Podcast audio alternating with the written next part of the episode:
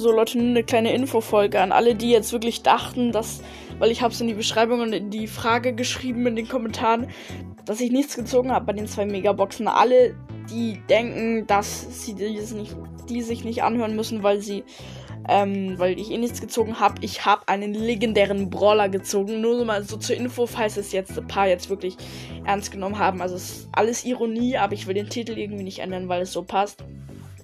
Genau, ich werde auch in die Folge die, ähm, den Screenshot von dem, den ich gezogen habe, reinstellen, weil ihr kennt den ja jetzt schon. Also, also ihr wisst ja, wer es ist, wahrscheinlich schon, falls ihr die Folge gehört habt. Genau, ich weiß, es ist irgendwie ein bisschen lost, aber ja. Äh, genau, und das wollte ich nur noch sagen. Also, möglichst viele Wiedergaben auf die 2 Megaboxen-Folge, weil die ist echt nice auch. Und ja, genau. Ciao.